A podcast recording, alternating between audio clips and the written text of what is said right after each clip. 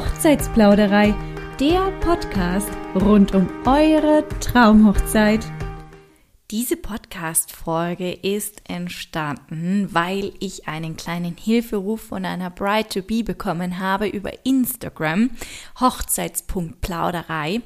Sie wird 2022 heiraten und plant eine Self-Made Wedding, also eine Do-it-yourself Wedding und stellt ihre Hochzeit, wie der Name schon sagt, wirklich von der Pike auf selbst auf die Beine wie ich persönlich finde, erstmal großer Respekt davor, denn das ist eine riesige Aufgabe, wenn man jetzt erstmal bedenkt, wie viele Planungsschritte oder Punkte eigentlich allein die einzelnen Dienstleister oftmals schon abnehmen oder abhandeln. Na klar, kamen ihr also während ihrer Planungsphase einige Fragen auf, die ich jetzt hier in der Hochzeitsplauderei gerne für Sie und ich bin mir ganz, ganz sicher auch noch für andere Bräute, die mir jetzt lauschen werden, aufkläre.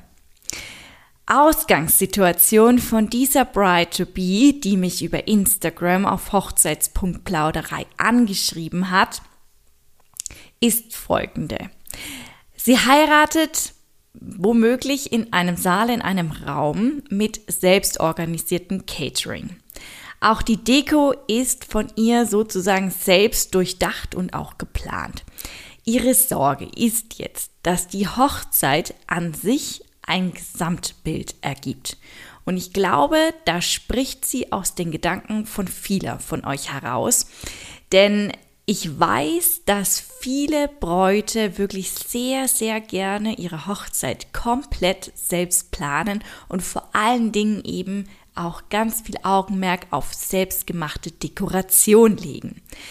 Wiederum selbstgemachte Dekoration, wenn wir dabei mal ganz kurz bleiben, ist es auch so, dass die selbstgemachte Dekoration am Hochzeitstag selbst irgendwie auf die Tische und in den Raum verteilt werden müssen. Und Dabei liegt oftmals schon die Problematik. Ich spreche jetzt immer von nur die Dekoration in Anführungsstrichen, weil die Dekoration ist ein sehr großer Teil einer Hochzeitsfeier. Wenn man bedenkt, dass so eine Hochzeitsfeier so 50 bis 80 Gäste hat, umfasst, dann bedeutet das zum Beispiel 50 bis 80 allein kleine Tischkärtchen selbst zu gestalten. Wenn man jetzt nicht nur den Namen darauf schreibt, sondern irgendwas noch selbst darum rumbastelt, dann bedeutet das, dass das wahnsinnig viel Aufwand ist. Ähm, abgesehen von Makramee-Gestaltungen rund um Vasen oder ähm, ja, kleinen Bändern oder Schnickschnack, äh, äh, kleine ausgeschnittene Herzchen, die irgendwie auf dem Tisch noch platziert werden, abgesehen von den Tischnummern, die oftmals auch selbst gemacht werden. Das ist wirklich eine Aufgabe und die sollte ernsthaft gut durchdacht und koordiniert und organisiert sein. Deswegen glaube ich, dass ich jetzt heute in der Hochzeitsplauderei wirklich aus ja einer Vielzahl von Bräuten heraus spreche und viele Antworten, so hoffe ich zumindest, beantworten kann. Was gibt es also zu beachten, wenn man eine Self-Made Wedding, eine Do-it-yourself-Hochzeit oder wie auch immer man sie nennen möchte, auf die Beine stellt? Sprich, ich möchte darauf eingehen, wie plane ich meine Schritte ein, also beispielsweise Catering aufbauen, Deko platzieren, damit du dann als Braut am Tag der Hochzeit, deiner eigenen Hochzeit, diese auch wirklich genießen kannst und nicht in Stress verfällst. Wie organisiere ich mich selbst als Brautpaar? Wie visualisiere ich meine Vorstellungen, meine Planungen, damit die Feier am Schluss wirklich ein einheitliches und rundes Bild auch für die Gäste abgibt? Ich muss euch sagen, ja, an der Stelle, ich bin auch kein allwissender Mensch. Auch die Hochzeitsplauderei ist das nicht.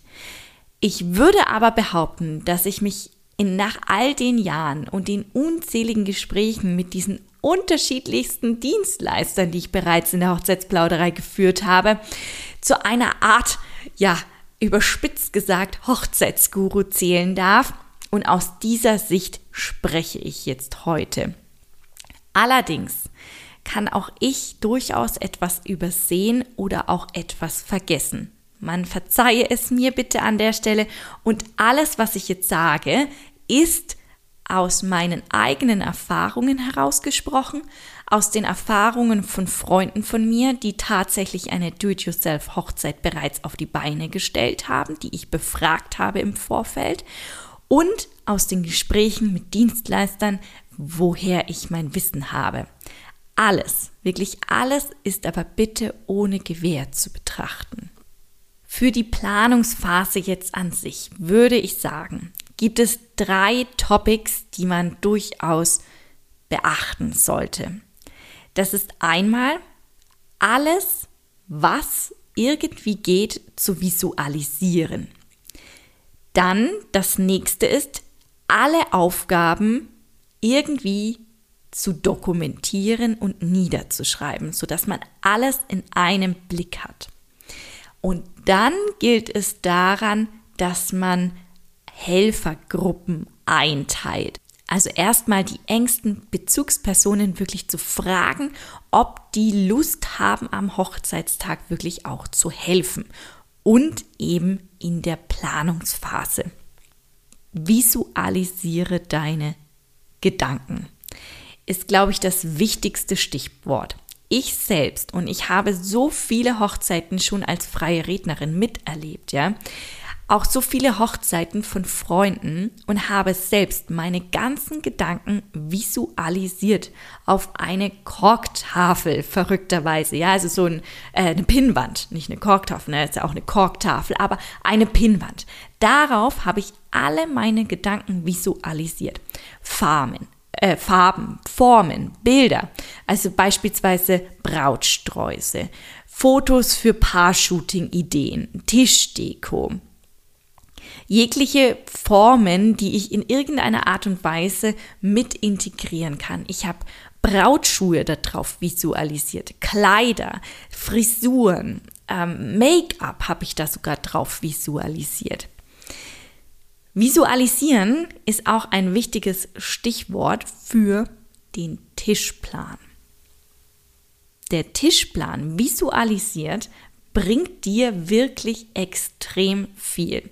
Wir haben unsere Tische in der Form, in der wir sie dann gestellt haben, also entweder in einer runden Form oder in einer eckigen Form, ausgeschnitten und sie wirklich auf ein Küchenbrett gelegt und dann geguckt, wen wir wo hinsetzen. Jeder einzelne Gast, ob das Kind, Großeltern oder die beste Freundin ist, völlig egal. Wir haben jedem Gast ein ja, ein kleines Schnipselchen gegeben, also auch ein ausgeschnittener Stuhl in dem Moment und haben die Gäste dann so platziert, wie wir sie uns vorgestellt haben, dass sie sitzen und haben dann den gesamten Tischplan betrachtet, um zu sehen, ob wirklich auch zum Beispiel der, der Rücken an Rücken sitzt, miteinander kann, wer in welche Blickrichtung sitzt, wie die Tische wirklich gestellt sind, also Fischgrätenartig äh, in einer bestimmten Variation, weil der Saal eben entsprechend nur diese Variation hergibt. Wie sieht das dann aus? Wo platziere ich mich als Brautpaar?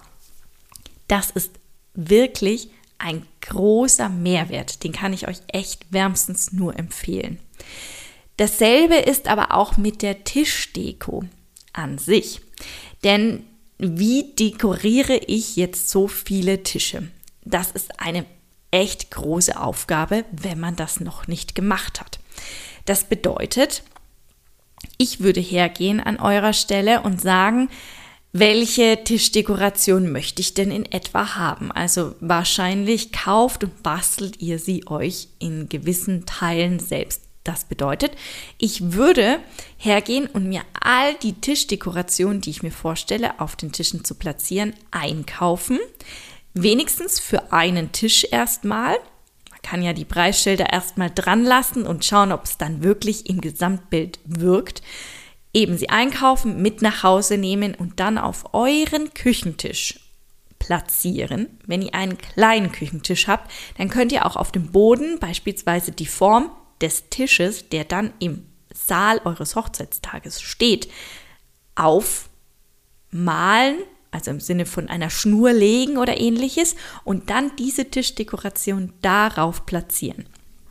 Wenn ihr sie finalisiert habt, dann macht ein Foto. Stellt am besten Teller, Besteck, die Gläser mit dazu und eben alles an Tischdeko, Servietten nicht vergessen, die Namensschilder nicht vergessen, die Kerzen, die Blumen, die Vasen, alles, was eben auf diesen Tisch gehören soll, drauf und macht dann ein Foto.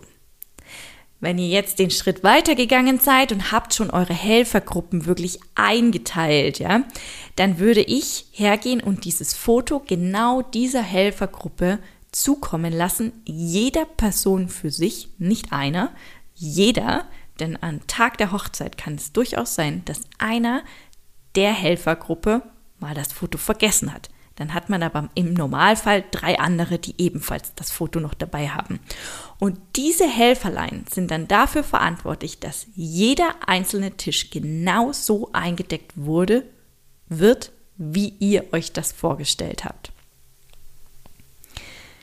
Aufgaben aufzuschreiben, habe ich auch schon erwähnt. Was muss gemacht werden? Aufgaben so detailliert aufzuschreiben, dass wirklich nichts fehlen kann, ist so wichtig bei einer Do-it-yourself-Hochzeit. Das kann eine Freundin von mir wirklich bestätigen. Die hat in, bis ins kleinste Detail Excel-Tabellen geschrieben und jede noch so mini kleine Aufgabe ernsthaft aufgeschrieben. Ich dachte damals, das war 2017, das ist ein bisschen übertrieben. Nein, sie hatte absolut recht behalten. Sie hatte 110 Gäste und bei 110 Gästen, je mehr Gäste, desto wichtiger ist es, dass man jede Aufgabe aufgeschrieben hat. Wer verteilt die Tischkärtchen? Wer faltet Servietten? Wer stellt die Tische? Wer dekoriert die Tische? Hatten wir eingangs schon mal gesagt. Fotobooth aufstellen, zum Beispiel Fotobox. Wer stellt die Fotobox auf? Wer kümmert sich darum, die überhaupt, dass die überhaupt dorthin kommt, wenn man eine möchte? Äh, wer zieht Stuhlhosen auf, wenn man Stuhlhosen möchte? Natürlich ist alles optional und man muss sich entscheiden, ob man das haben möchte oder nicht. Aber wer macht das dann? Das Buffet stellen, macht das der Caterer? Muss man selbst etwas organisieren? Schreibe diese kleinen Aufgaben wirklich minutiös auf und delegiere sie. Bilde dafür Teams, die für eine bestimmte Aufgabe zuständig sind und überlasse in dem Falle nichts dem Zufall. An der Stelle auch ein kleines Achtung, denn zu viele Helfer verderben oftmals auch den Brei. Das bedeutet, das muss nicht sein, wenn ihr Aufgaben delegiert, also Gruppen, Helfergruppen platziert, die sind dann eben für ein bestimmtes Topic da, für ein bestimmtes Thema, das liegt in ihrer Hand.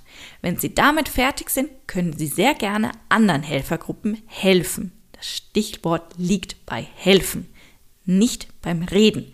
Das ist wirklich wichtig. Ich war bei meiner Freundin selbst Trauzeugin und ich habe bemerkt, wie wichtig es ist, dass die Helfergruppen nicht zwischenfunken. Ihr als Brautpaar müsst das Zepter in der Hand behalten. Das heißt, ihr beide, Braut und Bräutigam, Braut und Braut, Bräutigam und Bräutigam, ganz gleich, seid dafür verantwortlich, eure Entscheidungen zu treffen.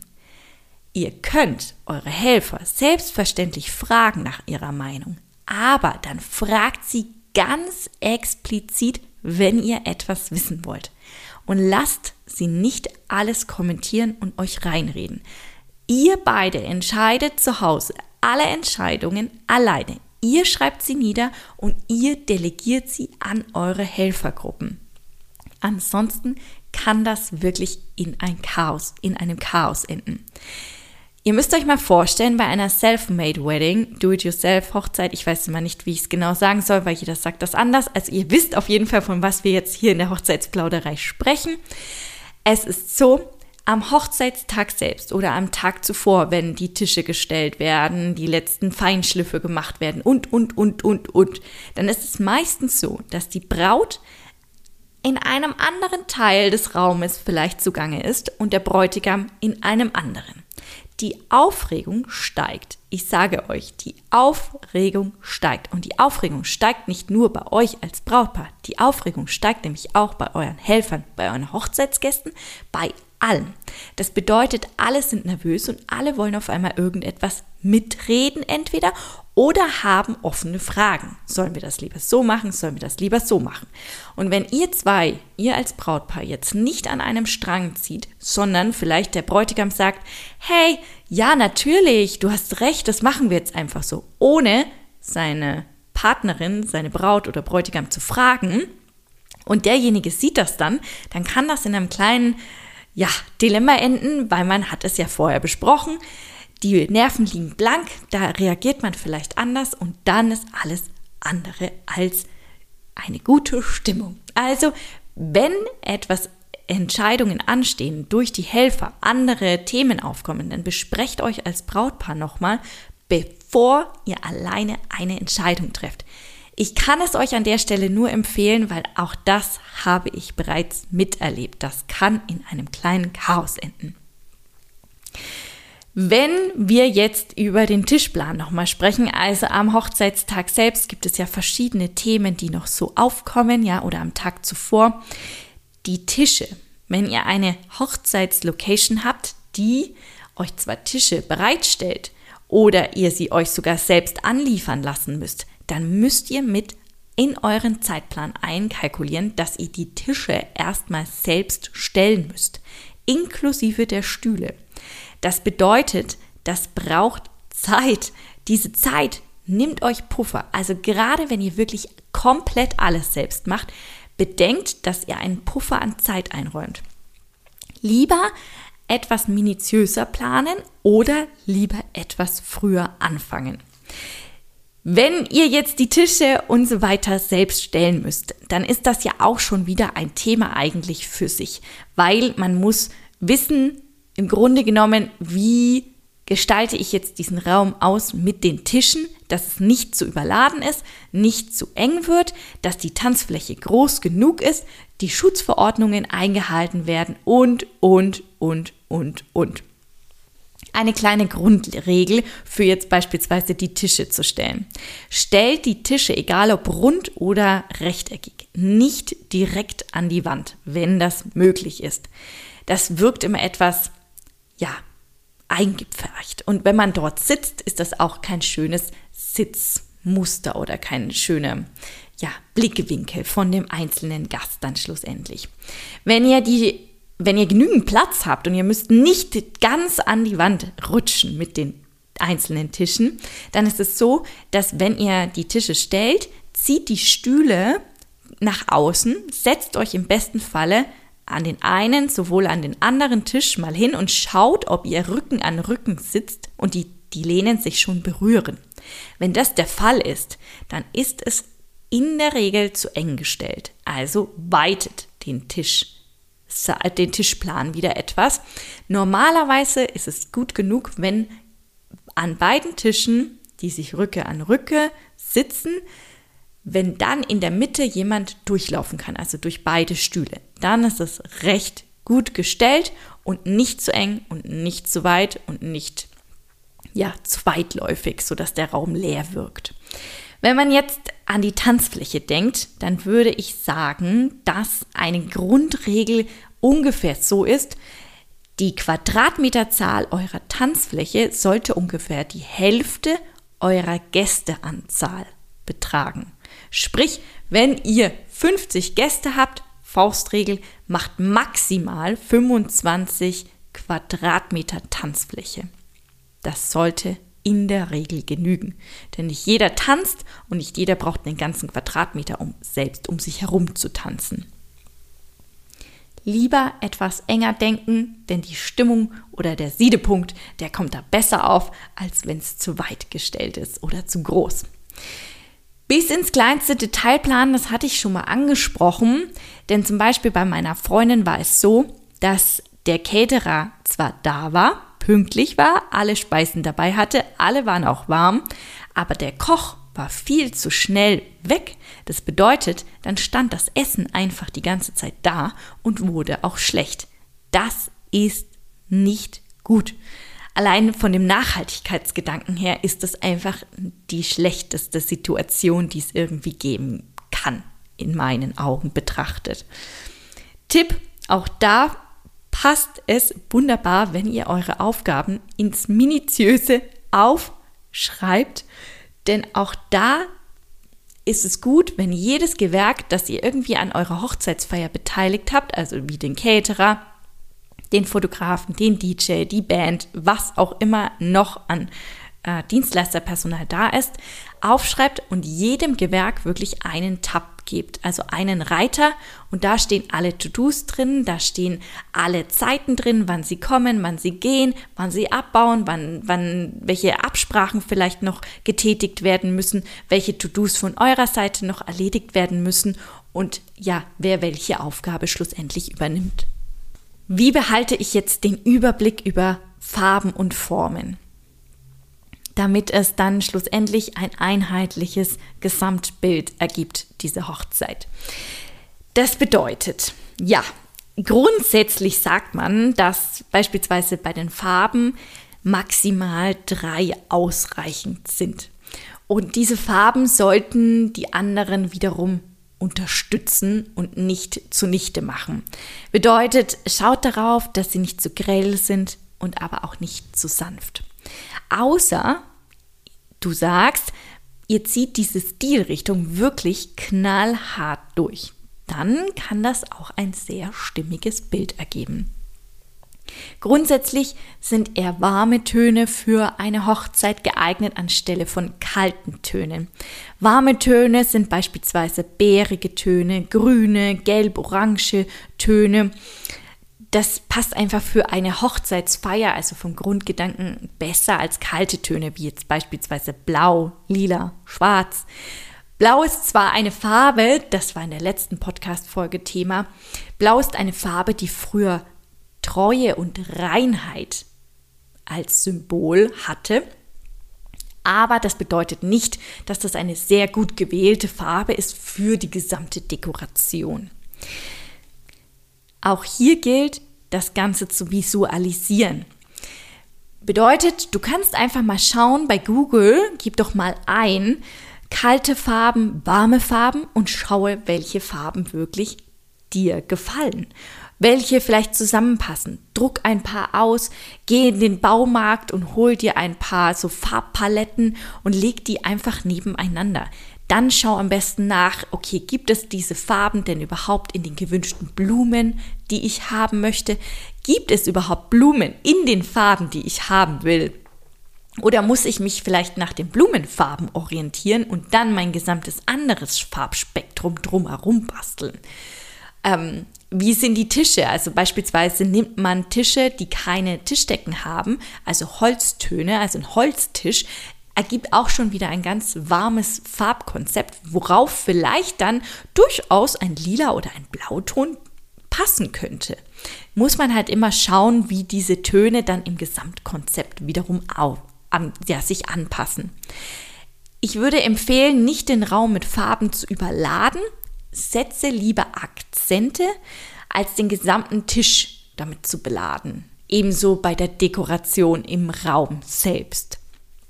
Bei den Formen auch eine ganz simple Grundregel. Auf Nummer sicher kannst du gehen, indem du eine Form auswählst und diese dann komplett durchziehst. Etwa wie ein Kreis, ein Hexagon, ein Dreieck. Jeweils eine Form und nicht die Kombination aus allen drei genannten jetzt. Platziere die vielleicht auf deiner Einladungskarte. Haben wir beispielsweise so gemacht. Wir haben uns für ein Dreieck entschieden, hat aber auch ein bisschen was von unserer eigenen Beziehungsgeschichte zu tun. Da kam das Dreieck auch mal vor. Deswegen haben wir uns beispielsweise für das Dreieck entschieden, haben das auf die Einladungskarte platziert, haben das als Tischnummer gewählt, also als Form, in der dann die Tischnummer stand. Und entsprechend dessen war es dann auch gleichzeitig die Tischdekoration. kannst diese Formen aber auch wiederum in die Fotobox integrieren.